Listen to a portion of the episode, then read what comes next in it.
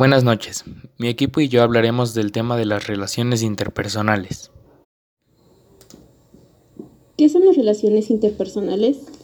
Las relaciones interpersonales son vínculos o lazos entre las personas integrantes de una comunidad o mm, de un grupo social que resultan indispensables para el desarrollo integral del ser humano y en especial de las habilidades sociales a través de ellas intercambiamos formas de sentir la vida, perspectivas, necesidades y afectos donde entra en juego la interacción con el entorno. Una relación interpersonal es una interacción recíproca entre dos o más personas. Se trata de relaciones sociales que, como tales, se encuentran reguladas por las leyes de instituciones de la interacción social. Las relaciones interpersonales pueden ser reguladas por ley o por costumbre, por acuerdo mutuo y son la base o un entramando fundamental de los grupos sociales. A continuación diremos algunos tipos de las relaciones interpersonales. Relaciones superficiales. Son aquellas relaciones en las que no hay profundidad. Son breves, pasajeras y cortas en el tiempo en las que el afecto, la intimidad no están presentes y tampoco hay ninguna implicación emocional.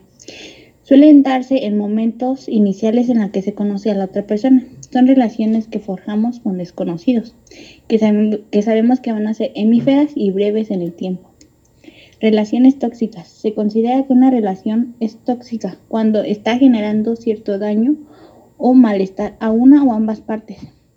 Se trata de relaciones destructivas de las que resulta difícil salir debido a la dependencia emocional que conllevan. Las relaciones tóxicas son aquellas que nos hacen sentir mal, cambiar de formas que no nos gustan, nos alteran de manera que no podemos, las podemos controlar o, destruyen quienes somos. Son relaciones que nos hacen infelices, además de las que es muy difícil salir. Este tipo de relaciones se dan en cualquier ámbito social, como puede ser en el de una amistad o el familiar. Relaciones de rivalidad. Las relaciones de rivalidad son aquellas que parten justamente de la enemistad, de la competencia, de ser mejor que la otra persona. Este tipo de relaciones también se debe a emociones más profundas como el odio, la venganza, el rencor y la envidia.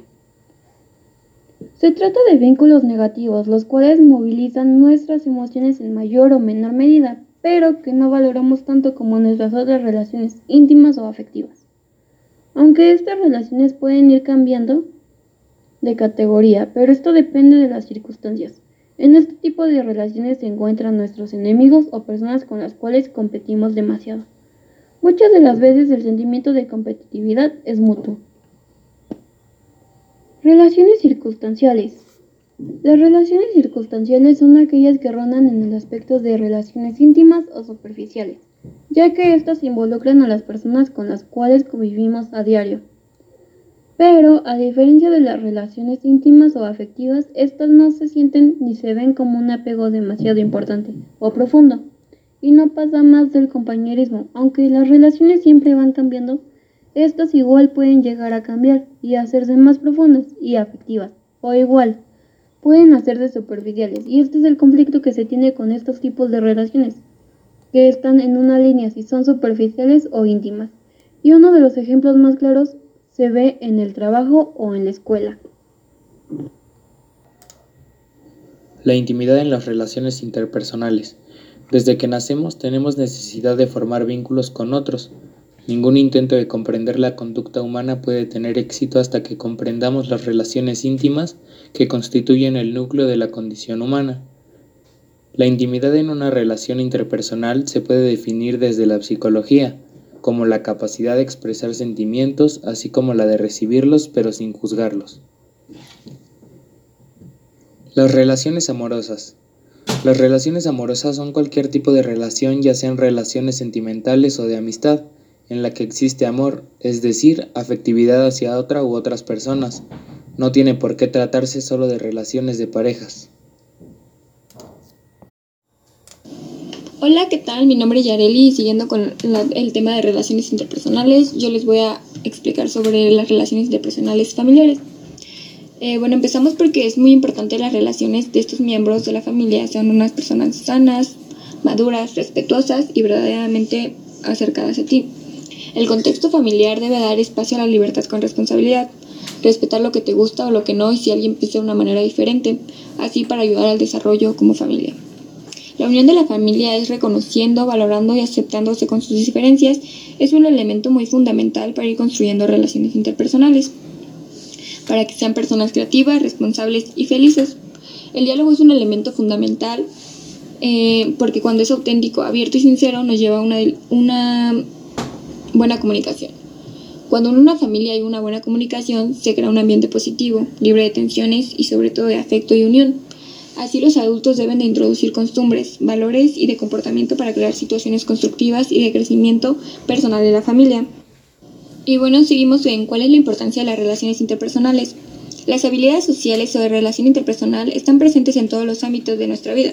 Son conductas concretas de complejidad variable que nos permiten sentirnos competentes y diferentes en situaciones y escenarios, así como obtener una gratificación social, hacer nuevos amigos y mantener nuestras amistades a un largo plazo, expresar nuestras necesidades, compartir nuestras experiencias y empatizar con las, las vivencias también de los demás.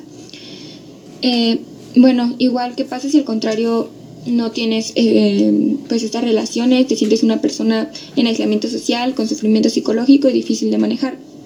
Todas las personas necesitamos crecer en un entorno socialmente estimulante, pues el crecimiento personal en todos los ámbitos necesita tener de la posibilidad de compartir, de ser un ser con los demás, familia, amigos, compañeros, etc. Bastante recordar los esfuerzos que tanto desde el ámbito educativo como desde el entorno laboral se realizan para favorecer este clima de relación óptimo que permita a cada persona beneficiarse del contacto con los demás.